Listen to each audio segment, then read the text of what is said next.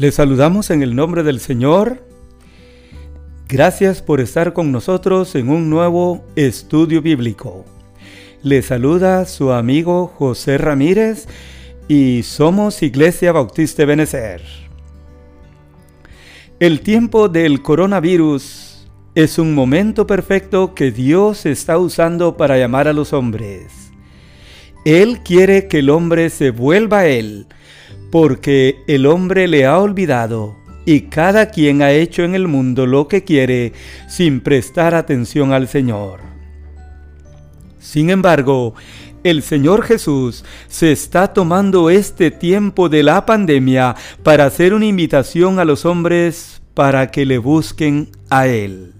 El Nuevo Testamento nos presenta una y otra vez al Señor Jesús haciendo llamado a los hombres para que vengan a Él como fuente de vida.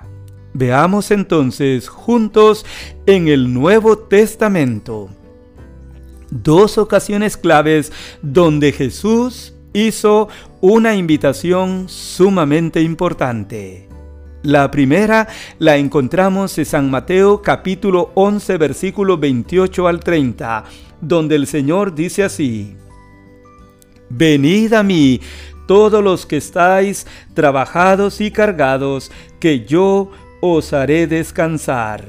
Llevad mi yugo sobre vosotros y aprended de mí, que soy manso y humilde de corazón y hallaréis descanso para vuestras almas.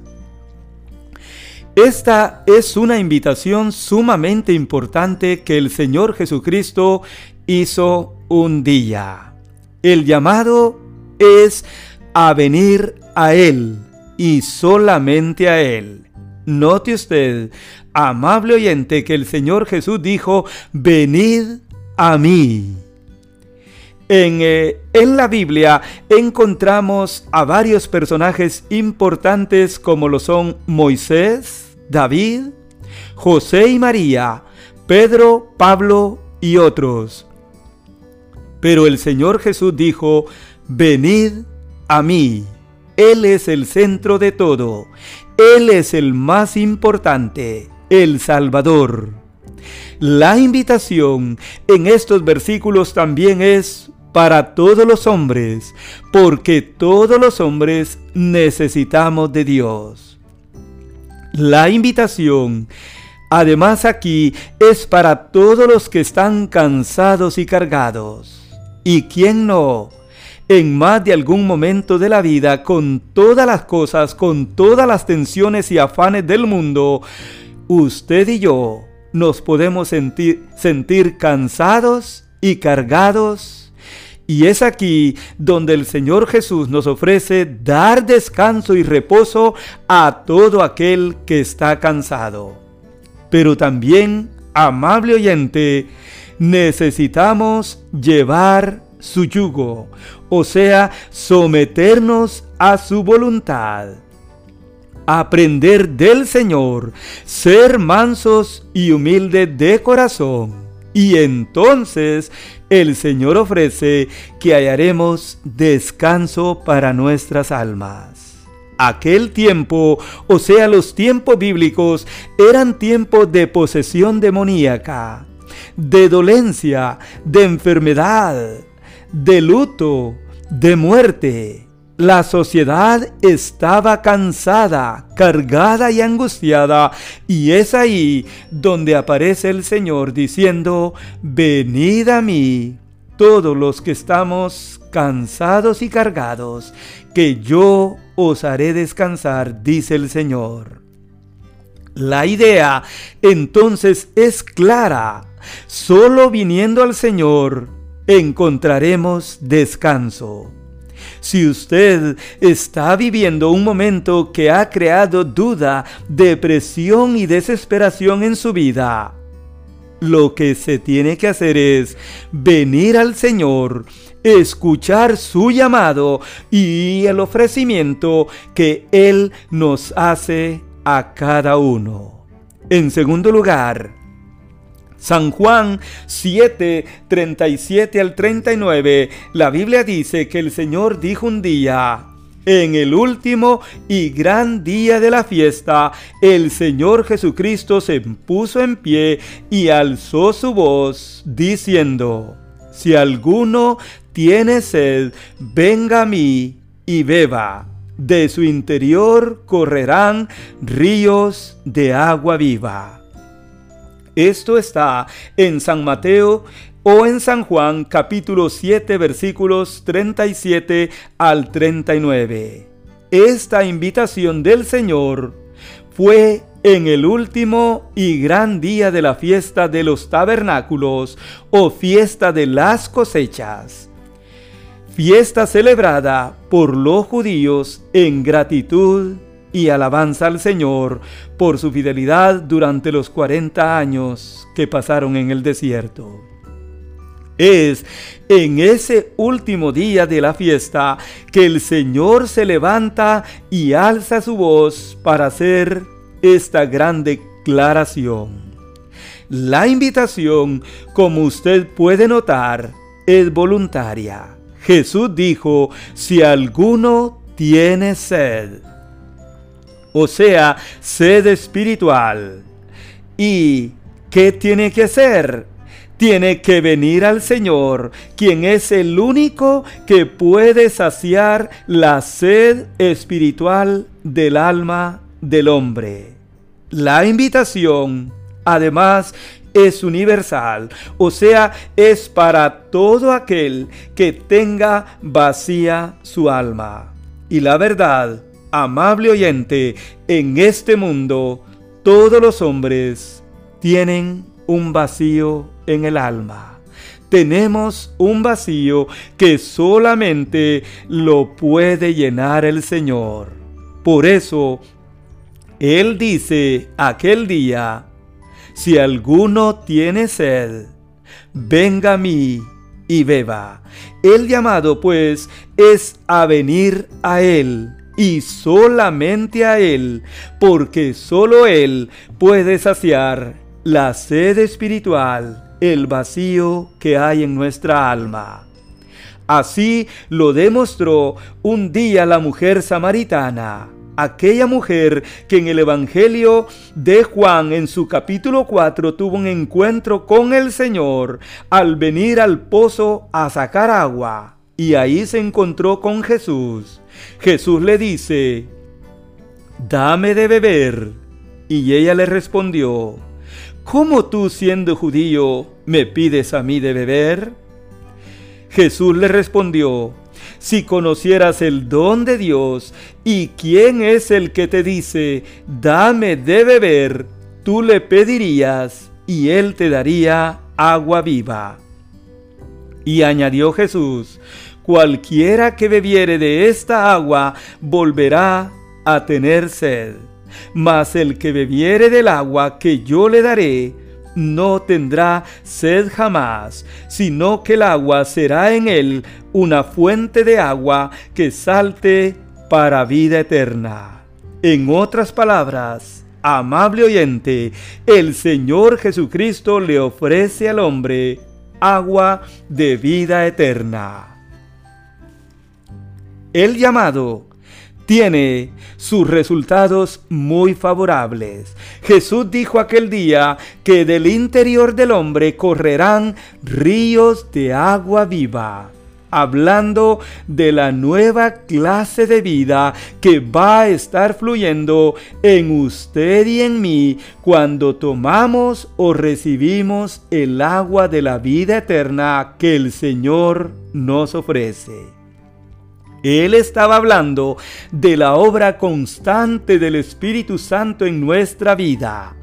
Pero usted necesita creer o recibir al Señor Jesucristo para luego recibir la morada del Espíritu Santo, quien vendrá a usted a morar permanentemente. ¿Qué más nos queda a nosotros, amable oyente? Darle una respuesta al Señor Jesús. La respuesta de las multitudes aquel día no fue la mejor. La Biblia dice que algunos lo reconocieron como un profeta. Otros decían, este es el Cristo. Algunos dijeron, ¿de Galilea ha de venir el Cristo? Y hubo disensión entre la gente, pero otros querían prenderle para matarle. ¿Cuál va a ser la respuesta suya? ¿Cuál debe ser la respuesta del hombre ante las invitaciones del Señor a venir a Él? Esa la encontramos en San Juan capítulo 6 versículos 68 y 69. La misma es la que, le, la que el apóstol Pedro le dio un día al Señor. Esta sección bíblica viene precedida de gente que sintieron la dureza de las palabras de Jesús. A otros les ofendió, otros murmuraron, otros se volvieron atrás. Y es ahí donde el Señor le dice a los doce, ¿queréis acaso irse ustedes también? A lo que Pedro responde, Señor, ¿a quién iremos? Tú tienes palabra de vida eterna. Note usted la pregunta y la respuesta del apóstol Pedro.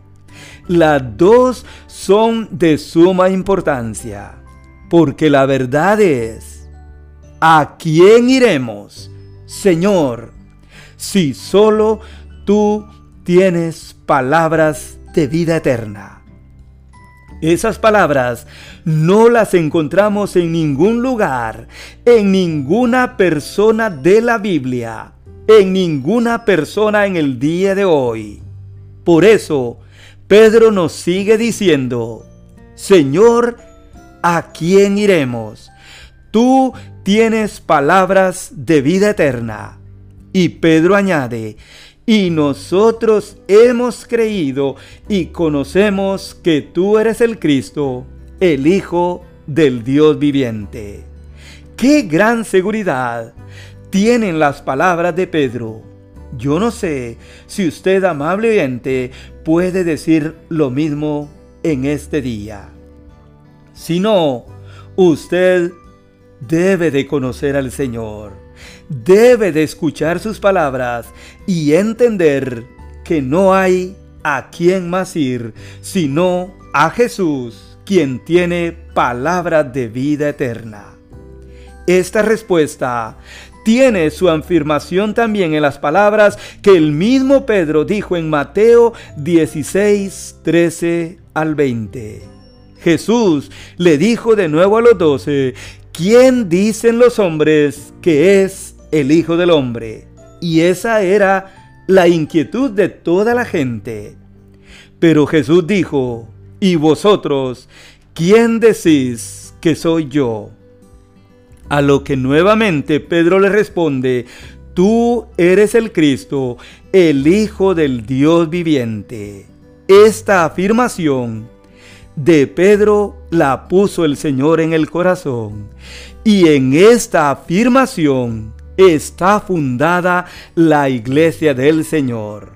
Así es, amigo y amiga, la iglesia de Cristo no está fundada en el apóstol Pedro, ni en otro personaje de la Biblia.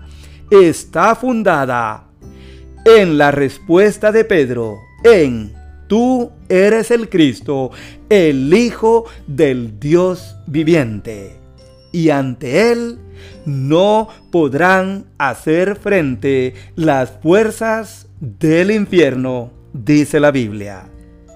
En conclusión, usted y yo tenemos que escuchar y atender la invitación que Jesús hace hoy, no mañana. Nuestra vida y nuestra salud está en sus manos y depende de Él. Él sigue diciendo, venid a mí todos los que estéis cansados y cargados, y yo os haré descansar. Y Él sigue diciendo, si alguno tiene sed, venga a mí y beba. ¿A quién iremos, hermano y amigo, si solo Jesús tiene palabras de vida eterna? Yo espero Que el Señor le bendiga, que usted escuche su voz y le entregue su corazón al Señor. Bendiciones del Señor y gracias por escucharnos en este nuevo día. Que el Señor le guarde.